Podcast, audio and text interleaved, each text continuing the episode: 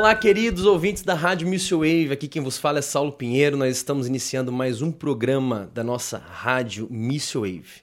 E esse é o programa chamado Arte Sem Fermento.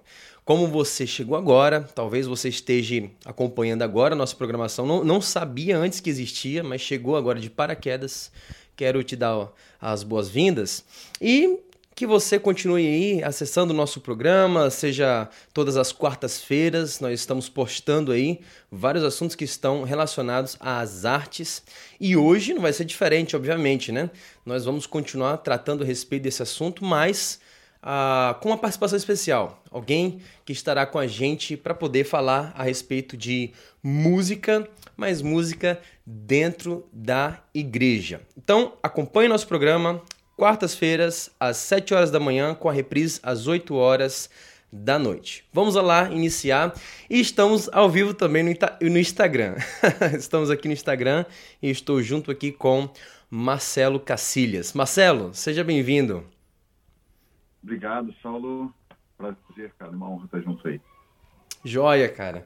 É, você pode, cara, você pode se apresentar, falar a respeito do seu trabalho, a, onde você está envolvido, seja dentro da igreja, né? A, você também é compositor, falar a respeito também da sua família, enfim, fica à vontade aí para se apresentar para a gente e te conhecer melhor. Cara, eu sou um pecador regenerado, né? Não tem nada de bom em mim se não for por meio da graça de Jesus. E eu sempre tive envolvido com música desde muito novo, muito envolvido na igreja local, principalmente. Eu basicamente aprendi a tocar é, num palco sem o meu violão estar plugado, né? Por anos, assim, tocando sem o violão estar plugado. Então eu aprendi no convívio dos irmãos mesmo, assim, né? E com o tempo, algumas necessidades foram surgindo nas minhas gravações e eu fui tocando outros instrumentos, acabei daí tendo uma noção mais ampla, assim, de um todo, não só de um instrumento específico, né? Então, hoje a minha realidade é essa. É, tocando na igreja local, acredito que até morrer eu vou estar ministrando com os irmãos. É uma das maiores alegrias que eu tenho, né? Reunir os irmãos, podermos cantar juntos para o Senhor. E, e, gravando, gravando as minhas músicas, eu componho também, é, gravando para outros artistas. Essa, basicamente, tenho duas filhas, sou casado, Ontem fizemos 10 anos de casado, minha esposa. Ontem não, anteontem. E, e é isso aí. Ok, maravilha. Ah, seja muito bem-vindo, meu irmão. Um prazer, está sendo um prazer imenso poder ah, ter esse momento contigo. Ah, a gente pode te encontrar aí, né, no, no Spotify também. Cara, deixa eu te contar uma. É, alguém que eu conheço, né, que trabalha também na área de, de arte, está aqui com a gente aqui vendo a nossa live também, uhum. a Jéssica ela que me falou de você, né, a respeito do seu trabalho. Só que eu te ouvi antes de conhecer. Primeira Legal. vez que eu ouvi foi aquele, aquele CD que você gravou do Duo, não foi? Sim, isso. Esse foi um dos um primeiros? Um amigo. Não, o Duo é que assim, eu comecei a gravar, cara, há muitos anos, com 17 anos, foi o primeiro, primeiro disco que eu gravei. Que eu, essa história é engraçada, acho que eu nunca contei eu gravei esse disco para bancar uma ida a um retiro, que eu não tinha dinheiro. Era um retiro no interior, daí eu, a inscrição era assim, para mim que não, não tinha renda, era cara, né? Aí eu tive uma ideia alguns meses antes, olha, vou gravar 10 músicas e vou vender para os irmãos um CD. então eu comprei um monte de CD é, virgem, que a gente chamava na época. Uhum. Aí eu gravei mesmo, fui numa gráfica, tudo baratinho, e consegui levantar o dinheiro para ir para o retiro. Então essa foi a história da minha primeira gravação, assim. E, então muitas coisas eu fui gravando que eu nunca divulguei, assim, porque é muito amador, né? Eu comecei realmente a botar no, no na, nos streamings o Desperta, que foi o, um disco que eu conheci minha esposa. Hum. Porque eu morava em São Paulo, ela morava aqui, a gente era amigo. Ela perguntou: ah, tu conhece algum estúdio em, em Porto Alegre? Uhum. E eu tinha um certo interesse por ela, à distância. Eu assim, não, pô, eu vou aí gravar para vocês, claro. Ah, ó, claro, aí, óbvio. Através desse disco, óbvio, pô, vou... Perdeu uma dessa? Através desse disco a gente começou a noivamos, casamos, e é a partir desse que está no, no Spotify. O Du foi um projeto que eu gravei junto com meu amigo Isaac Becker, que são releituras. É o único trabalho que eu tenho de releitura. Porque como eu componho bastante, uhum.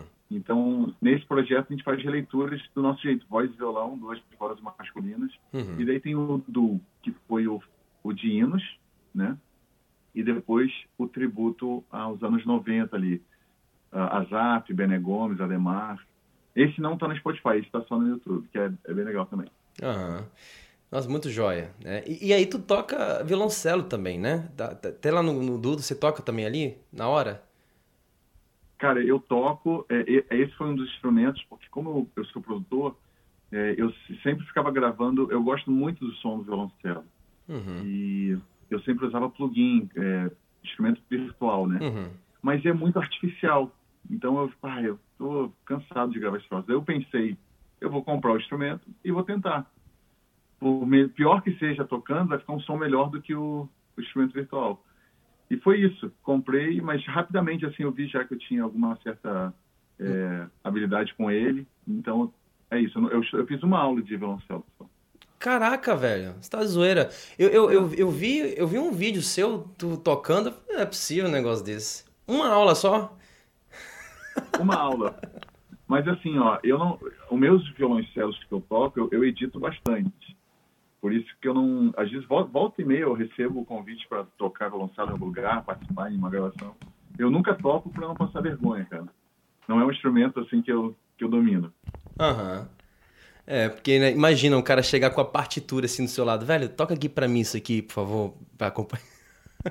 Eu ia simular um AVC na hora, cara. é, pois é, uma boa. Mas que joia. É, é, é, já, já, já por ter tanto contato com cordas, né? Acaba que quando você pega um violoncelo da vida, é, você vê algumas similaridades, né? Das escalas e tudo mais, né? Então, muito bacana. Cara, tem gente, tem gente que tem facilidade com falar outras línguas, né? Uhum. Tem uma amiga, uma amiga nossa foi morar com o marido no, na Noruega.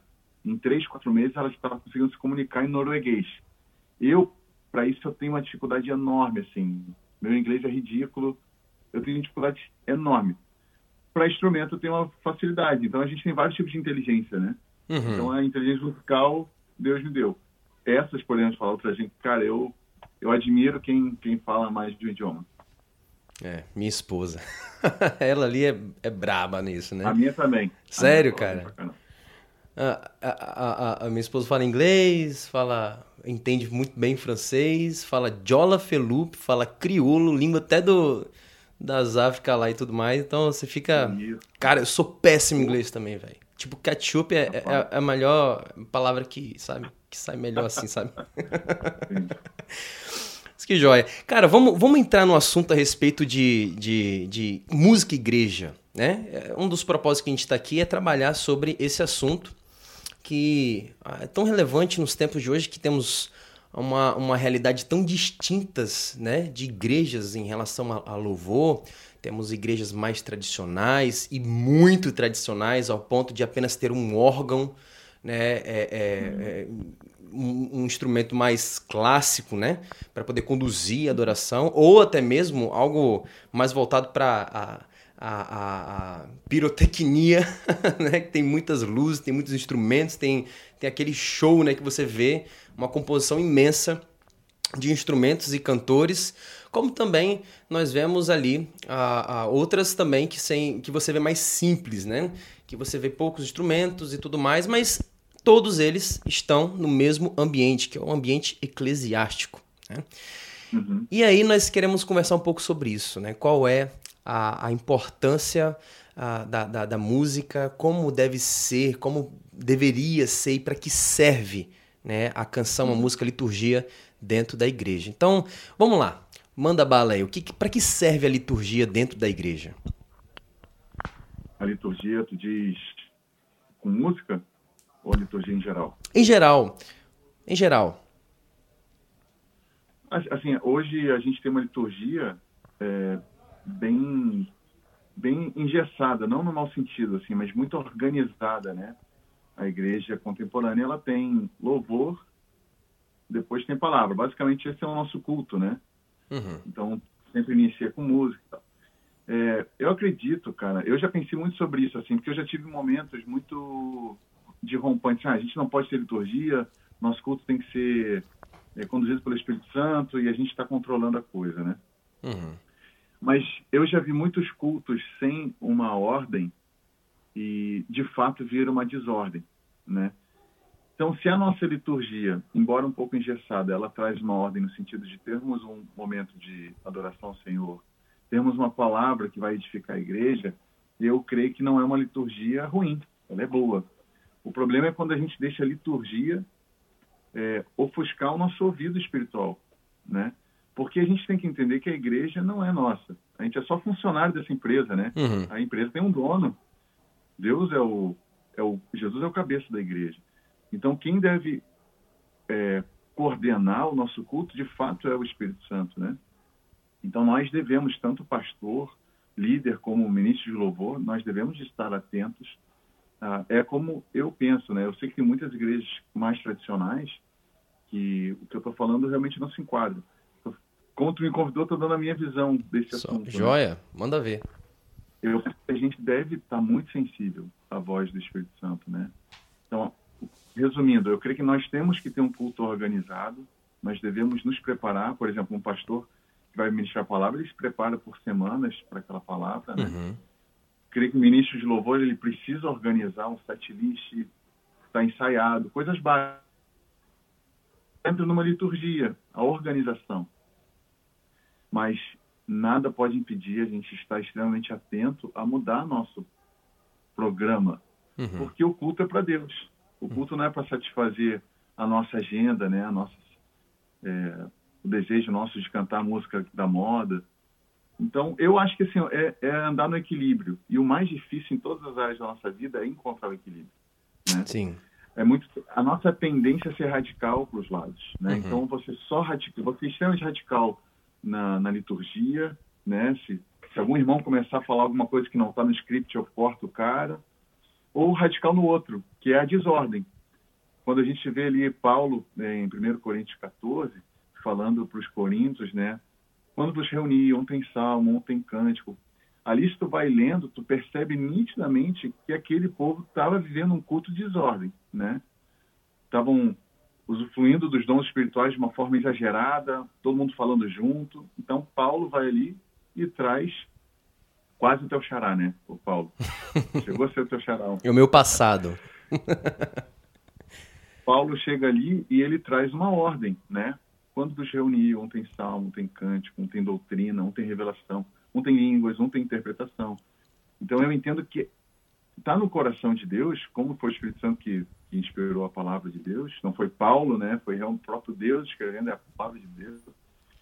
Eu entendo que é importante a nossa ordem no culto, mas sensíveis à orientação do Espírito. Bacana. A, a gente vê então que liturgia ela tem a ver com serviço, serviço para Deus. Mas qual é o efeito que ela deve causar na igreja? Sabe? Quais são os objetivos que ela deve causar no corpo da igreja? O objetivo do nosso culto é a edificação da igreja. Embora seja nós estamos cultuando a Deus, Paulo fala ali que no o exercício dos dons devem ser feitos, tudo seja feito para a edificação da igreja. A gente tem que lembrar que a igreja é o corpo de Cristo. Uhum. A igreja reunida é o próprio Cristo está ali, né? Então, por exemplo, se eu olho para o meu irmão e eu estou com um problema com ele e falo assim, meu irmão, me perdoa, eu quero resolver esse problema contigo antes de levar minha oferta, como diz a palavra, né? Isso está edificando o corpo de Cristo. Então, tu, todas as nossas ações no culto devem servir para edificação. Uhum. Uma profecia é para edificar a igreja, é, a palavra, o louvor. Se for reparar, lá em Apocalipse 4, 8, quando está dizendo que os serafins estão declarando santo, santo, santo, é interessante que ali ele diz que eles olham um para os outros e falam, santo, declaram uns para os outros, santo, santo, santo. Que bacana. É uma declaração é, para Deus, vertical, Uhum. mas ao mesmo tempo horizontal também. Interessante, cara. Então, isso é interessante porque demonstra que até lá o louvor entre os anjos edifica eles. Uhum. Ao, ao ouvir a, a, os atributos de Deus e declarar eles, né? Cara, sabe, sabe o que, que isso me, me faz pensar? Ah, normalmente, quando a gente vai para a igreja, a gente fecha os olhos assim, sai para cantar, ele não abre os olhos, não abre, né? A, a, a gente parece que quando a gente vai para fechar os olhos, levantar as mãos, dá, dá uma ideia assim de que você realmente está concentrado ali naquela letra, se edificando, mas a gente não faz como os anjos, olham uns aos outros, né? É, ontem, ontem mesmo no, no culto aqui na igreja, a gente falou assim: olha, gente, esse, essa música, eu quero que os irmãos cantem com os olhos abertos, olhando um para os outros. E foi justamente, sabe qual a música? Aquela que você gravou com o Azaf Borba, que é a música do Azaf, né? Alto preço. Alto preço? Cara, que essa música? Como é que essa música o pessoal canta com o olho fechado, velho? Né? É, isso. Então, você é uma identifica... de comunhão, né? Exato. É, é um momento de comunhão que você então... olha a igreja ali presente, estamos sendo edificados, né? Nesse mesmo propósito, enfim. Assim, Saulo, eu vou te falar que eu penso que os anjos é diferente de nós, não no sentido de eles serem anjos de nós, não, mas eles não têm pecado. Os anjos que assistem diante de Deus não é esse um terço que foi com Lúcifer, né? Esses, esses anjos não têm pecado, ou seja, não tem nenhuma impulso pecaminoso, diferentemente de nós. Por que, que eu estou te falando isso? Porque eu entendo que às vezes, muitas vezes eu fecho meus olhos, porque, por exemplo, estou ministrando louvor. Aí tu imagina que está todo mundo de olho aberto, com o braço cruzado, olhando para o lado, sem cantar. Uhum. Isso pode me influenciar. Eu sou, cara, eu sou carne ainda, cara. É uma luta diária, entende? Eu posso daí tentar ser aquele profeta que cospe fogo, né? Vocês não estão louvando ao Senhor, né? Então, a gente ainda luta muito com a nossa carne. Então, nesse sentido, às vezes, eu simplesmente fecho meu olho e falo assim, Senhor, eu vou declarar quem tu és aqui. Não importa se está dando certo aos olhos humanos o louvor ou não. Porque isso é uma herança é, muito contemporânea, esse negócio do louvor visual. Uhum. Né? Antigamente é, não tinha televisão, não tinha nada. Então o louvor era clarinho, não tinha como, nem como gravar. Né? Sim. A partir do momento que as coisas começam a ser gravadas, depois começam a ser filmadas, e daí a internet vem, espalha esse troço. Hoje a igreja no mundo todo tem um louvor muito midiático. As pessoas se preocupam com a forma, né? Se preocupam com a roupa, se preocupam com a cor da parede, com a iluminação. E eu não tô, eu não tô falando, eu tô falando mal. Mas a cultura da sociedade mudou. Então hoje o louvor ele tá muito visual. Né? Uhum. Né? Então se eu, Marcelo, estou ministrando louvor e eu vejo que ninguém está respondendo, pode acontecer. Eu falo isso de mim, mas com todos os de louvor, de pensar assim, ó, ih caramba, hoje não está fluindo. Isso é uma falácia, cara. Uhum. Porque a reação da igreja, ela pode ser visual, mas não quer dizer que ela está sendo espiritual. Se eu falar para os irmãos, levante suas mãos agora, todo mundo vai levantar a mão. Sim. Mas não foi um impulso espontâneo. Uhum. Foi um impulso porque eu pedi. Uhum. Então, eu entendo a gente não abrir muitos olhos, nesse sentido. Eu desconfio bem para os irmãos que não abrem os olhos. Eles estão realmente querendo louvar o Senhor. Agora, se tem uma letra de um canto como alto preço, aí não tem sentido. É. Daí eu estou declarando uma música para o meu irmão. Né? Mas só quis fazer essa diferenciação assim do louvor que os anjos fazem hoje e o nosso. Sim. Esses anjos, eles não têm nenhum é, problema de alma, problema emocional. Esses caras não têm isso aí, entendeu? Uhum. Nós temos.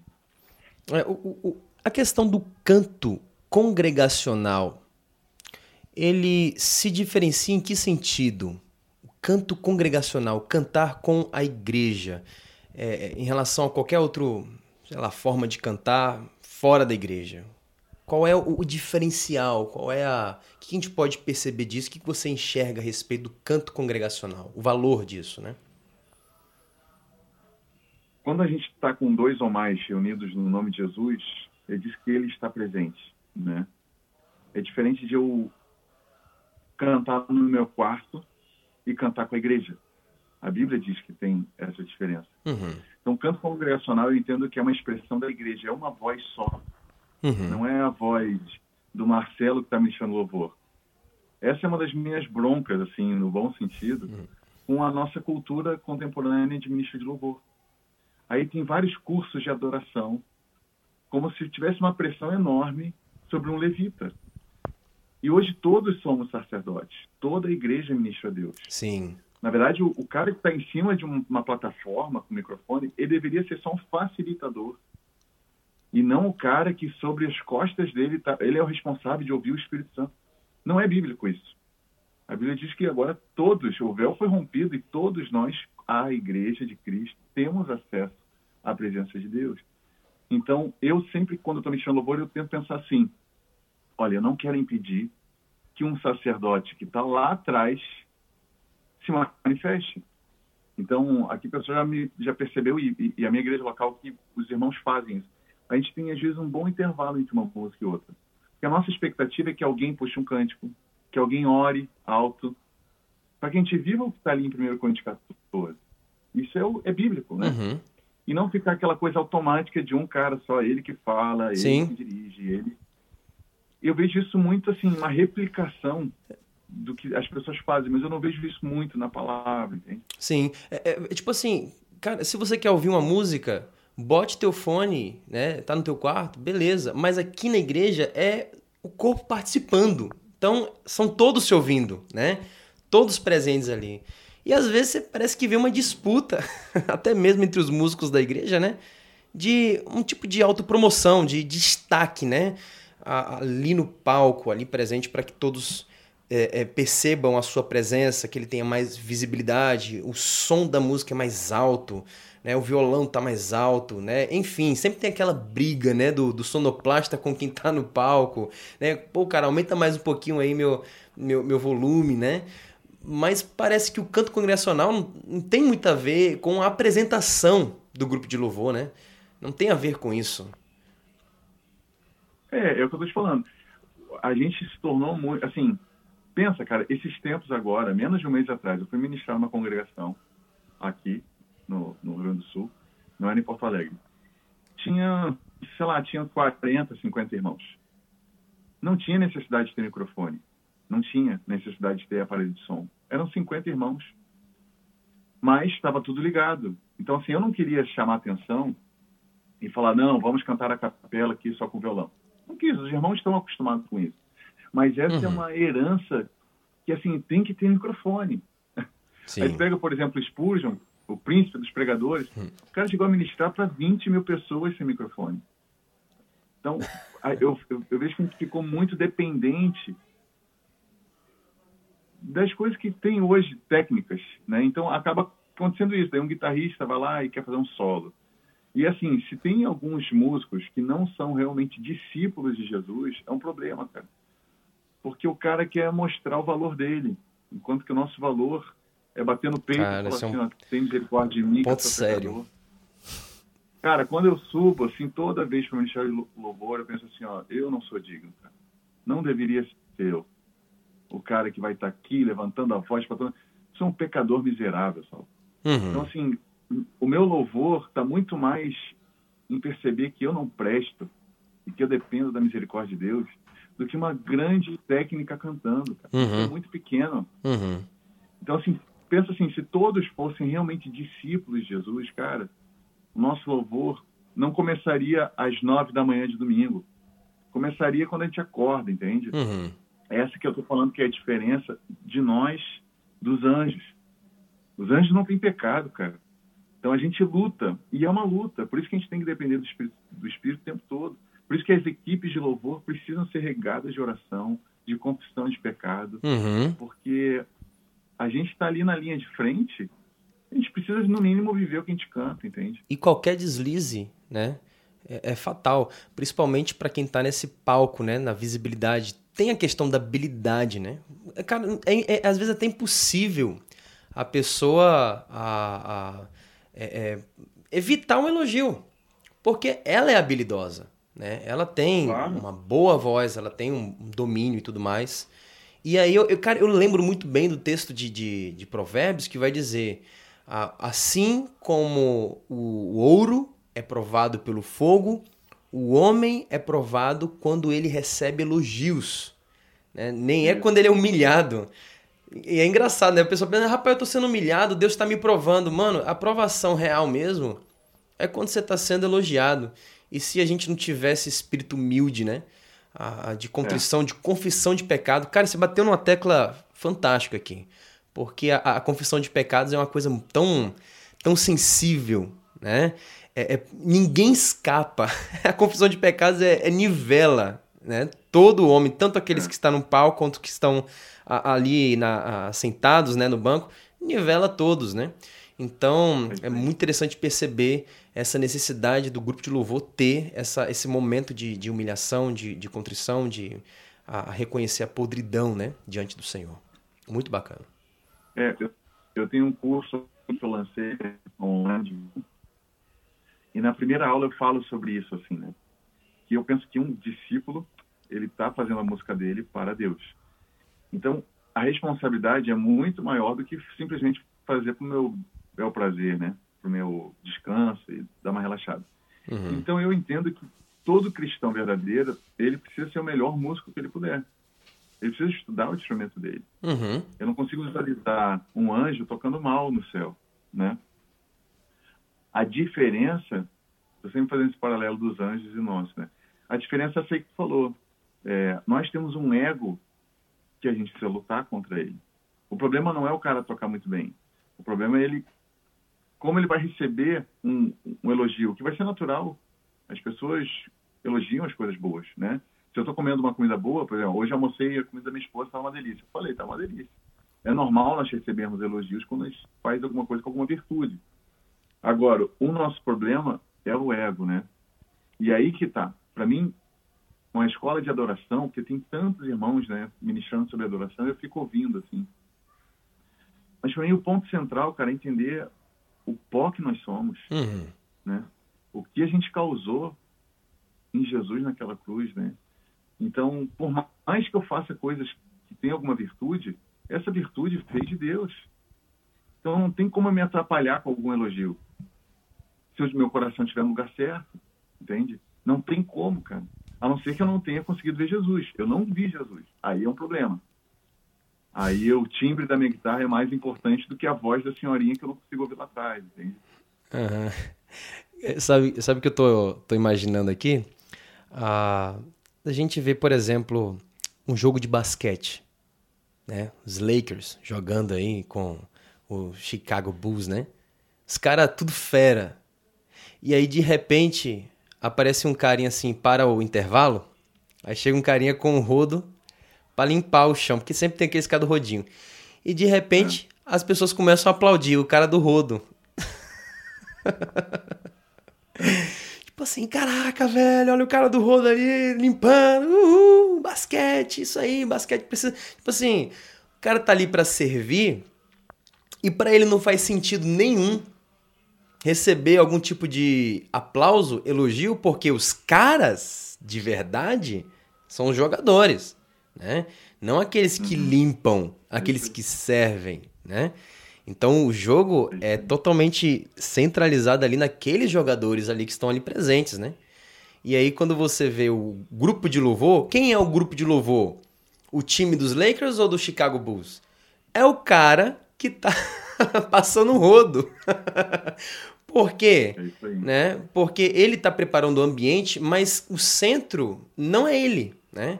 Não é ele o centro da, da, da liturgia, do louvor, né? Do momento ali, mas, a, mas é o próprio Deus, né? E aí quando ele recebe os elogios, né? Não faz nenhum sentido, né? não tem nenhum sentido. Adorar a Deus, procurar elogios. Né? Estou aqui para adorar a Deus, mas na verdade é para ser reconhecido. Né? Então, é sem sentido isso, com Esse certeza. exemplo é muito bom, cara. Eu costumo dar um outro exemplo aqui também de um pastor nosso que deu um dia que eu gostei muito, que eu aplico para o louvor, para o pessoal do, do, da música, né? Jesus está entrando em Jerusalém montado num burrinho, né? E, cara, é o momento mais glorioso, assim, da, daquele ministério, porque, de fato, as pessoas recebem ele como um rei, né? Com palmas, está todo mundo aplaudindo. E dele, o Ismael, nosso pastor aqui, ele fala, né? Imagina aquele burrinho olhando, né? Ele diz, olha, eu entro em Jerusalém todo dia, nunca recebi tanto louvor. Mal sabia ele que estava o rei dos reis, né? No lombo dele. Então, é isso aí. Nós somos o burrinho. Tu não aplaude burrinho, tu aplaude quem está montado em cima, né? Uhum. O problema é que a gente pode confundir, achando assim, ó, ih, caramba, estão me aplaudindo aqui, cara. Uhum. Alguma coisa boa. É, eu, eu, eu, lembro do, do, do, livro do R6 Pro que ele fez sobre a história do burrinho. Não sei se você já, já viu esse livro, que ele fez, uma, ele fez uma série de livros, né? Ah, legal. Infantis. Tem O Reino da Luz, né? Enfim, tem outros lá, da Ovelhinha, para criança. E ele fez um do burrinho, cara. Né? Desse burrinho aí que ele, justamente como você falou, né? Que ele, ele nunca foi montado e a primeira vez que ele é montado é por um rei. e ele volta, né? Todo, né, se achando. Só que é interessante que no dia seguinte colocam uma pilha de azeitonas, né? um saco de azeitona nas costas dele. E aí, e aí ele fica reclamando porque as costas dele tá tudo doendo, né? Cadê aquele momento de louvor que eu tinha antes, né? Que eu, e agora tem que carregar esse fardo, né, sobre minhas costas. Aí ele ficou resmungando, até que a mãe do burrinho falou assim: "Olha, meu burrinho, a gente não se pertence. A gente não se pertence. O fardo que o nosso patrão quiser colocar nas nossas costas é ele que põe. Nós estamos para servi-lo. É isso aí. É. Bom demais. Então, muito jóia perceber essa, essa perspectiva. Cara, a letra. Letra é uma das coisas que ah, é uma é algo tão alguns lugares nós vemos igrejas sérias, né, que realmente priorizam a questão da, da letra, mas se tem dado muito valor também à estética, que é uma das coisas que tem enchido, né, enchido muitas a, a muitos templos, né? Mas quando se trata de letra, o que, que é uma música teologicamente saudável? O que, que nós podemos falar a respeito, a, a respeito disso? Cantar a verdade, né? A verdade sempre vai edificar, né? E Jesus é verdade. Eu amo cantar sobre Jesus porque eu tenho certeza garantida que vai edificar o corpo de Cristo, vai me edificar e vai edificar os irmãos que eu percebo é que a gente tem assim os compositores eles vão crescendo em maturidade e isso vai se refletindo nas letras deles, né? Então, quando o cara se converte, ele começa a falar bastante sobre essa regeneração que Deus fez, né? Então, ele começa a incluir muito nas músicas. Sou tua noiva, sou tua casa, é tudo eu, né? Uhum. Eu sou a tua casa, sou a tua morada, tá certo? Mas quando tu vê o que é cantado no céu, tu não vê os anjos falando assim, meu coração te pertence. E nada disso, cara. A única declaração é da santidade de Deus. Então, quanto mais conhecemos o Senhor, mais a gente vai querer cantar sobre Ele. Uhum. A gente vai sendo confortável por isso, né? Muito bacana. Então, para mim, a, a, letra, ela precisa ser bíblica, ela precisa ser verdadeira.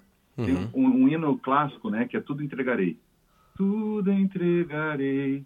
É lindo, mas, cara, olha o risco de cantar esse troço. A gente peca a cada dois minutos. Aí eu vou cantar todo domingo que eu vou entregar tudo. Eu, eu não vejo. Cara, se tu quer realmente entregar alguma coisa, pega e entrega, não fica prometendo, não, sabe? Então, eu não. Eu penso nisso assim, uhum. cantar algo que realmente vai explicar a igreja, e não uma promessa, que daqui a pouco vai ser um risco enorme, né? Agora, se eu canto que ele é santo, não tem risco. É uma declaração absoluta. Se eu uhum. cantar Jesus vai voltar, cara, é garantido. Que eu vou entregar tudo, eu não sei. Mas que Jesus vai voltar, é certo. Então, acho que a gente tem que cantar a verdade. Esse tem que ser um, um, um crivo na hora de compor. Muito joia. O, o, outro problema, né? A, a gente vê essas músicas, né? O homem se colocando em, com compromisso, como tu entregarei. Agora imagina uma igreja que a maior parte ainda de, é de pessoas que não é convertidas, porque isso é muito frequente, né? A gente vê igreja claro. de pessoas que não são convertidas, que estão ainda debaixo da ira de Deus, que não se arrependeram, creram no evangelho e cantando músicas como essa, né? Se comprometendo diante do Senhor, mas não tem nem sequer a, a, a regeneração. Não passou pelo processo da regeneração do espírito, né? Como isso se torna um risco para essas pessoas que estão ali presentes. A questão é, cara, como resolver essa situação? Cara, eu acho que isso não tem uma solução, porque ela vai do, do nível de entrega que nós temos ao Senhor. Tu não controla isso. nas pessoas. Não adianta vir de cima para baixo um grande homem de Deus falar, a partir de hoje cantemos sobre a glória de Deus. Um monte de igreja não vai gostar. Uhum. Né? Então eu creio que isso é muito pessoal. Eu tenho uma responsabilidade na minha igreja local, então eu me sinto responsável em, em expressar isso que conversamos na minha igreja local. Então, nós somos responsáveis pelos que estão perto da gente. Mas eu, sinceramente, não acredito que isso vai mudar em todo mundo, na igreja do mundo todo. Acredito que não. O caminho é apertado, a porta é estreita. Tem muita igreja, a gente sabe, sempre teve, não é de hoje. Pega é, um Deus da bênção, mas não. Pega a bênção de Deus e não o Deus da bênção. Uhum. Né? Onde não se fala de arrependimento. Então isso é muito natural. Então é natural que vai ter músicas nessas congregações que falem muito mais do homem uhum. que sobre Deus. Né? Isso a, a, interessa mais a pessoa que não quer realmente a Deus. Isso. Ela quer falar sobre o que ela recebe. Uhum. Então eu creio que a solução ela começa na, na, na nossa casa. Uhum. Eu preciso viver isso com minha família, eu preciso viver isso com meus irmãos perto, preciso estimular meus irmãos, mas eu não vejo assim uma, a não ser que venha um avivamento assim, né, que estamos aguardando, uhum. onde realmente não vai ter sentido cantar sobre a gente, entendeu? Muito bacana. Muito bacana mesmo. Cara, a, é, é uma benção poder, poder despertar para gente, a gente poder conhecer um pouco mais a respeito né, a, a desses assuntos como igreja, porque algo tá, se torna tão mecânico, né, tão, tão. Como é que eu poderia dizer? Virou parte de uma rotina que a gente não percebe os detalhes, as entrelinhas né, de todo esse comprometimento que existe na liturgia, a, a, dentro da igreja, até mesmo das letras que são cantadas. Né? Mas é, a igreja a, ela tem buscado, ela precisa buscar a centralidade de Cristo né, a, dentro da igreja. A questão é como é que a gente promove por meio da canção. As músicas que nós cantamos, como elas nos ajudam aqui a centralizar a pessoa de Cristo Jesus? Quais são as letras que nós precisamos ter para que isso aconteça? Quais são as letras que a gente precisa? Isso. Uhum cantar, cantar sobre ele.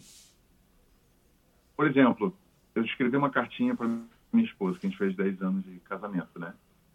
Qual foi a minha inspiração para escrever a carta? As características dela, o, que mais eu amo nela, o que eu percebo que ela é melhor que todas as outras mulheres. Então, se a gente vai escrever para Jesus, cara, eu primeiro, eu preciso conhecer. Não vai ser uma letra totalmente sem vida da minha parte, né? A verdade, ela fica de pé sozinha. Se eu cantar que Jesus veio em carne, morreu por nós, voltará, isso é verdade. Qualquer um que ouvir isso, isso vai ser uma verdade. Agora, a minha declaração, se eu não vivo, se eu não, não amo Jesus, vai ser uma declaração sem vida. Então, assim, vamos cantar sobre Cristo se conhecermos Cristo, né? Uhum.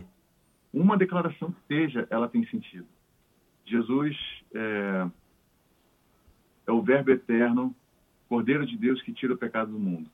Uma música pode ser só essas duas frases. Sim. É, é a, a, a gente. Cansativa. Pode falar, pode falar. Pode falar. É, o que eu, o que eu ia falar. Ela não vai cansativa. É o delay. É a maldição do delay. Falei, falei. para o ímpar, né? Manda ver, cara. Pode falar, termina, só conclui aí a, a sua ideia. Vai lá. Não, o que eu tô querendo dizer é que às vezes parece que tá muita repetição, né? Uhum. Só que se aquilo ali realmente é algo que consome teu coração, tu não vai cansar. Lá em Apocalipse 4:8, ou antes disso, falou que eles não descansavam nem de dia e nem de noite, declarando santo, santo, santo. Imagina que no céu a linguagem dos anjos, a linguagem de Deus é muito menos é, limitada do que a nossa. A gente tem um número ali de palavras que a gente sabe e a gente tem que se virar com elas. E olha que o português ainda é um idioma extremamente rico né, em vocabulário. Mas os anjos têm um vocabulário muito maior. E o que, que eles declaram? Santo, santo, santo. Que eu entendo que diante de Deus, tu declara uns para os outros, como dizem lá em Apocalipse, Cara, tu está vendo o quanto ele é santo? Não se acostuma com isso. A gente não se acostuma. muitas vezes lá em casa, quando a gente está orando, volta e meia com as meninas e eu oro assim, Senhor, que a gente não se acostume com o teu sacrifício na cruz. Que não se torne comum para a gente, só porque a gente já sabe que a gente é salvo mediante o sangue de Cristo, mas que isso seja renovado em nosso espírito toda manhã. Para que toda vez que eu cantar que ele morreu, que ele morreu por, pelo pecado de todo mundo, que isso uhum. seja um renovo e que só essa declaração seja um louvor em espírito de verdade. Então, assim, não sei se a, a quantidade de palavras vai, fazer, vai ser um louvor melhor. O louvor real é falar a verdade, mesmo que seja uma repetição. Uhum. Tem um cântico do Asaf que é Jesus. A única, a única palavra da música é Jesus. Cara, toda. Não sei se você conhece. Hum. Jesus, Jesus, Jesus. Cara, é linda. Rapaz, Só é- essa música toda vez eu seguro o choro, cara. A, a, a Zaf Borba é, é assim, é o é um dos caras assim que muitas das composições dele tem abençoado muitas igrejas, né? Então, volta e meia quando a gente ouve algumas canções que faz anos que a gente não ouve, tipo assim, a gente revive. Você foi criado em igreja. Acredito que tu também, né? Tu foi criado ah, em... Sim, sim. Sim. Então a gente revive algumas coisas do passado, né? Como igreja. Então é interessante poder ver como até hoje isso permanece, né? Em uma cultura, cara, que é tão. Como é que eu posso dizer? A nossa cultura ela está é, em constante mudança, né? Que é a cultura ocidental. Mas canções como essa, né? Que a Zaf tem escrito, como também a, tantos outros aí, Ademar de Campos, né?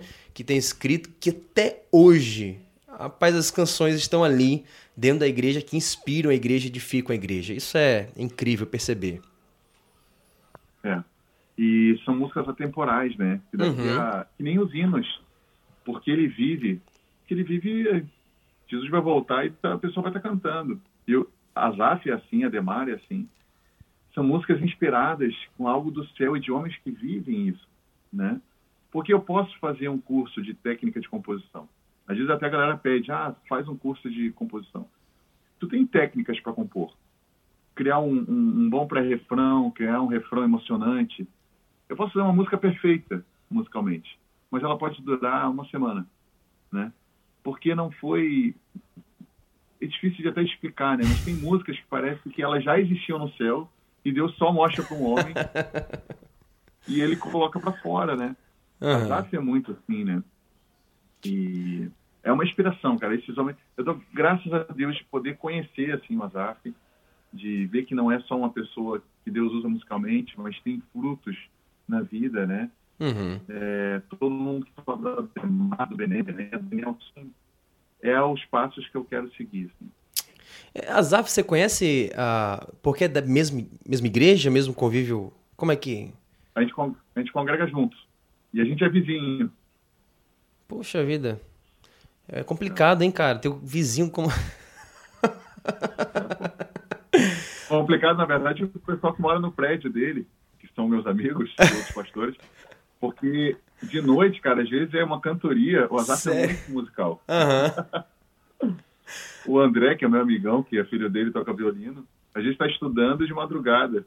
Então, realmente, ser vizinho mesmo, eu acho que é difícil. Não sentir. Muito bom. Mas é, mas é, uma honra, cara. Pô, é uma honra, sempre uma honra. Eu falo isso para eles sempre. Uhum. Cara, eu tenho percebido algumas, algumas letras, tipo de composições dentro da igreja, que cada um possui uma, uma forma diferente. Por exemplo, você colocou aqui essa de Azaf, né? Jesus, Jesus, sempre cantando a mesma, mesma letra, né? Claro, a melodia muda ali, mas você percebe ali a, a mesma letra ali presente, te emociona como você mesmo colocou aqui, né? Ah, só que a gente vê também outras canções que estão relacionadas, por exemplo, a, a, glorificar Deus, né? lembrar os atributos de Deus, a santidade, né? Deus glorioso, criador e tudo mais. E outras, cara, que é história. Que a gente canta história, por exemplo, cantor cristão é muita história. É muito interessante isso, perceber né? esse, esse aspecto de história. A, a, você, por exemplo, Qual, qual, é a canção que a gente vê assim que eu, que eu era pobre, né? Que eu era perdido, que eu andava né, é, é, sem Deus e, e estava alheio a Deus, mas Ele veio, me resgatou e fez isso e fez aquilo. Cristo Jesus se revelou. Então você percebe que algumas canções ah, estão relacionadas à história do cristão, história né, da redenção. E como isso é tão importante para a própria igreja, né? Cantar essas histórias. Né? Como isso centraliza ou fortalece cada vez mais o evangelho, né? Sim. É, eu falei, né, de cantar. Eu, eu, eu por um tempo, eu perdi, assim, eu, eu bem nessa fase, assim. Eu, quando eu vou escrever qualquer coisa, uma música, eu dificilmente falo de mim. E eu não acho que isso seja uma regra, mas eu tenho amado falar sobre Jesus nas músicas, né? Então isso tem realmente trazido até sentido na hora de compor. Mas tu pega, como tu falou de antigamente, Lutero, por exemplo, com Castelo Forte, não sei se tu conhece a música Sim, que você gravou no Du também, né? a gente gravou no Du, é. Ele fala bastante, assim, né, sobre o homem, mas acabando com o homem. No sentido assim, cara, eu não tá perdido. se eu não... Eu tô perdido. Completamente perdido. Satanás está aí, batendo na minha porta todo dia. Então eu vejo que tem uma questão cultural também de fases, de época. Cara, toda vez que eu abro uma caixinha de perguntas no Instagram, vem uma pergunta assim, ah, o que, que tu acha do worship? Ou worship, como alguns falam. É, que é esse estilo mais cheio de ambiente, cheio de pé, de coisa e tal, né? Uhum. Eu vejo que a expectativa da maioria das pessoas que me perguntam é que eu dê um pau no worship. No sentido assim, ah, isso é modinha, tudo escuro. Mas tem um fator que é um fator que é a questão da moda. A igreja sempre acompanhou a moda, não a moda no sentido de roupa, mas assim, a cultura. A gente não usa hoje calça saruel, a gente não usa mais roupas que eram que a igreja usava nos anos 70, 80. Uhum. A gente acompanha na roupa, em tudo, inclusive na música. Uhum. Pega as músicas, por exemplo, que o Azaf gravava lá nos anos 80, era uma música contemporânea. Não era um choque de cultura, né? Então eu não vejo o worship como um problema no sentido de forma. Eu vejo uma música que está acompanhando a cultura. O problema para mim são outras coisas, não o estilo de música. Porque o estilo de música é estilo, Fá menor, uhum. cristão e Fá menor, não cristão. É Fá menor. Agora, quem está tocando tem vida, né? Então, para mim, o problema nunca vai ser a forma, né? Então, como tu falou, é, esses hinos mais antigos, o cantor cristão, sempre acompanha o estilo da época. Sempre uhum. vai ser assim. Agora tem a, essa questão da roupagem, né? Que a gente acaba fazendo também. Né? Isso, isso. Castelo Forte, por exemplo, é, parece bar, né? Cantando, sei lá, que é tanta, é tanta nota, cara. Que, te, teve, um, ó, teve um dia no seminário, né? Eu estudei no seminário Palavra da Vida, não sei se você conhece, PV Norte. E lá no Palavra da... Eu cantei essa música Castelo Forte. Só que eu cantei como? Sol. tipo assim, um, não foram todas as notas, né? Como é de costume no, no cantor cristão. Cara, eu fui criticado, velho. E aí, e aí foi engraçado que, que até um. Mas que foi criticado por um cara mais idoso, né? Por um, por um, um veterano aí da igreja, né? Um pastor que ouvia normalmente aquela, aquela estrutura melódica né? Parece que igual como Agostinho fez. Aí você vem hoje e vê o projeto Sola. Né? Eles, eles fizeram a, a roupagem também dessa canção, cara, que ficou muito interessante, né? E é interessante você pensar assim, cara, a letra, a letra, ela é, ela, ela, ela é totalmente, totalmente oposto, velho. Totalmente oposto que o mundo prega né? Ah, seja a melhor versão de você mesmo, confie em você. Ela não é nada coach, cara. né? Você vê Castelo Forte, não é nada coach. É totalmente é, é, denunciando o homem, a sua é, é finitude, a, a, como ele está refém do diabo, e, enfim, do sofrimento. Mas aí que você percebe que, em, de, em detrimento dessas coisas, da realidade do homem, nós temos a, a Jesus como um castelo forte, porque estamos nele, né? Então a música é animada, mesmo que o cenário seja triste. Você canta com ânimo a, a canção, com alegria, mesmo que no começo da letra ela tem uma letra bem triste, bem deprê, assim, tipo, é, é né? Mas ao mesmo tempo você fala assim, por que eu tô alegre?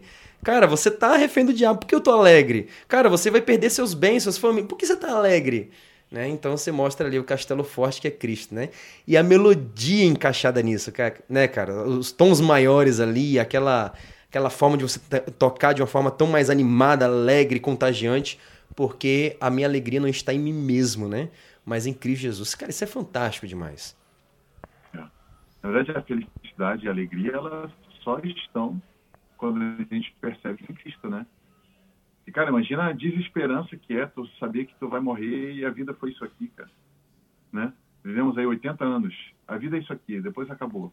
Imagina que, que alegria teria. Então, a nossa alegria, mesmo sofrendo Paulo e Silas na cadeia, né? Uhum. Sendo torturados, louvando ao Senhor, a nossa alegria não está na circunstância. Uhum. O dia que tiver em circunstância, por isso que é um problema quando a galera sonha demais totalmente anti-coaching mesmo, né? Cara, tu cria uns, uns alvos inatingíveis, o teu fruto vai ser a frustração. Então, assim, a vida com Deus, de fato, tem que ser vivida a cada dia. O pão de cada dia ele me deu hoje. Não está falando de um pão daqui a dois anos. Então, é, é, essa satisfação diária que eu tenho um pai, né? Então, o que eu vejo ali de Lutero, dessa letra, e das letras é, Marcos Wesley também, né? Que tinham letras assim, é que esses homens tinham noção clara que a alegria, a realização deles estava estar no Senhor Jesus. Né? E, aí vem, e aí vem uma questão crítica aqui, né? Muitas canções voltada para o sonho do homem, né? Deus vai te levantar das cinzas e do pó, vai te ver, né, sabor de mel e, e, e vai, né? Como que se Deus precisasse realizar tudo que você precisa para você ser de fato feliz. Você nunca é feliz com Cristo. Na verdade, você é feliz quando ele te faz alguma coisa que você quer. Então, pode chorar né? Chora. Chora nos pés do Salvador, chora. Né? Pede, pede, pede ah, para de alguma forma receber algo de Deus para poder ah, ser de fato feliz. Então, são letras que estão dentro da igreja, né? mas que são completamente contagiantes, né? assim, no sentido negativo, né? que contagiam no sentido negativo, que a, a, cauterizam o coração, que promove mais ainda a imagem do homem, não a imagem de Cristo Jesus. Né? Então, a gente vê Pessoas infelizes dentro da igreja. Eu acho. Isso assim, ó, eu por muito tempo, eu fui um. Eu fui um cara crítico, assim, de, de cuspir fogo, assim, para esses tipos de louvor e para esses tipos de irmãos, assim, né? No sentido assim, ah, eu preciso proteger a igreja de Cristo. Então, vou lá, assim, ó, sai daqui, raça de víbora, estão cantando música mundana. Mas eu comecei com o tempo, cara, é, eu não sei se é misericórdia, mas eu comecei a ficar com pena, assim.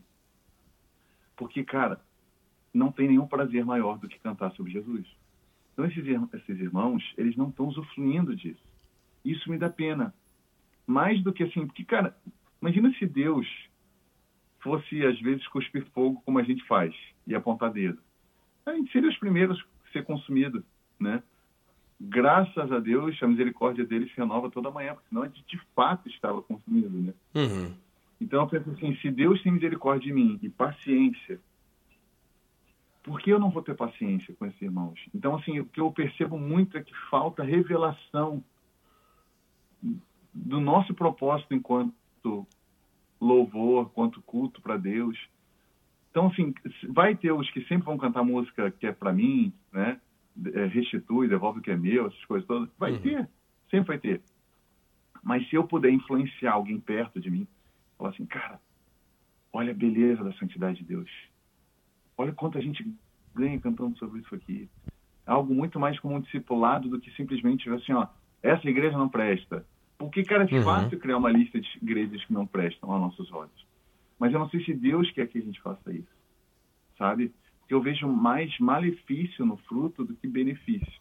Eu vejo mais assim, a gente separando o joio do trigo. E, na verdade, a gente não separa joio do trigo. Deus que faz isso. Os anjos, a Bíblia diz que os anjos vão vir e vão tirar o, o, o trigo e o joio, né? Uhum. Então, a gente tem que investir no trigo. A gente tem que falar a verdade, em amor. Tem que tentar ganhar essas pessoas. Porque é fácil é, apontar dedo. É fácil, cara. Uhum, vê, sim. Né? Quem uhum. ama Deus vê, cara, isso aqui não... Tem nada de Deus. Essa letra aqui, pelo amor de Deus, cara, que letra é essa? Não teve Jesus na letra? Isso já me incomoda, vou te falar. Mas eu tenho tentado é, ver como eu posso ganhar a pessoa. Uhum. Como, um, como um campo a ser semeado, né? E não como. É, plantar o trigo. Muito bom. Cara, nosso tempo já encerrou, né? Nós já chegamos, estamos chegando aí quase uma hora de conversa e quanta coisa deu para aproveitar da sua vida. Quero agradecer muito a sua presença e para o nosso querido ouvinte que estava aqui ouvindo, né? Cara, manda aí um, um, uma última palavra, né? A, a, que você, uma mensagem final que você deseja aí passar para o nosso ouvinte. Amém. Foi uma honra participar. A gente falou bastante sobre música, então esse meu conselho final vai ser sobre música. A gente tenta melhorar a nossa música. Ah, agora eu vou fazer uma música mais bíblica. Ah, agora eu vou. É um esforço. E Deus honra esse esforço. Mas meu conselho seria: conheça mais Jesus. Dedique mais tempo no secreto a Jesus. Você vai ver que é natural que a tua música vai ficar mais bíblica, vai falar mais sobre Jesus. Porque a gente vai sendo completamente conquistado não tem mais romântica na face da terra do que Deus ver nós pecadores e estender arrependimento. Isso é um milagre. Ele mandando o filho dele, não tem nada mais lindo do que isso. Então, eu não quero desperdiçar meu tempo falando sobre ele. É, assim, é, meu, meu, meu ponto, pessoal, eu não quero criar uma regra. Mas esse seria o meu conselho: dedicar mais tempo ao Senhor. Naturalmente, a nossa música vai ficar cada vez mais bonita, mais edificante é isso, meu irmão. Benção. Então, nós estamos então encerrando nosso programa. Que Deus abençoe a sua vida e nós nos encontramos aí na próxima semana. Um forte abraço, até mais.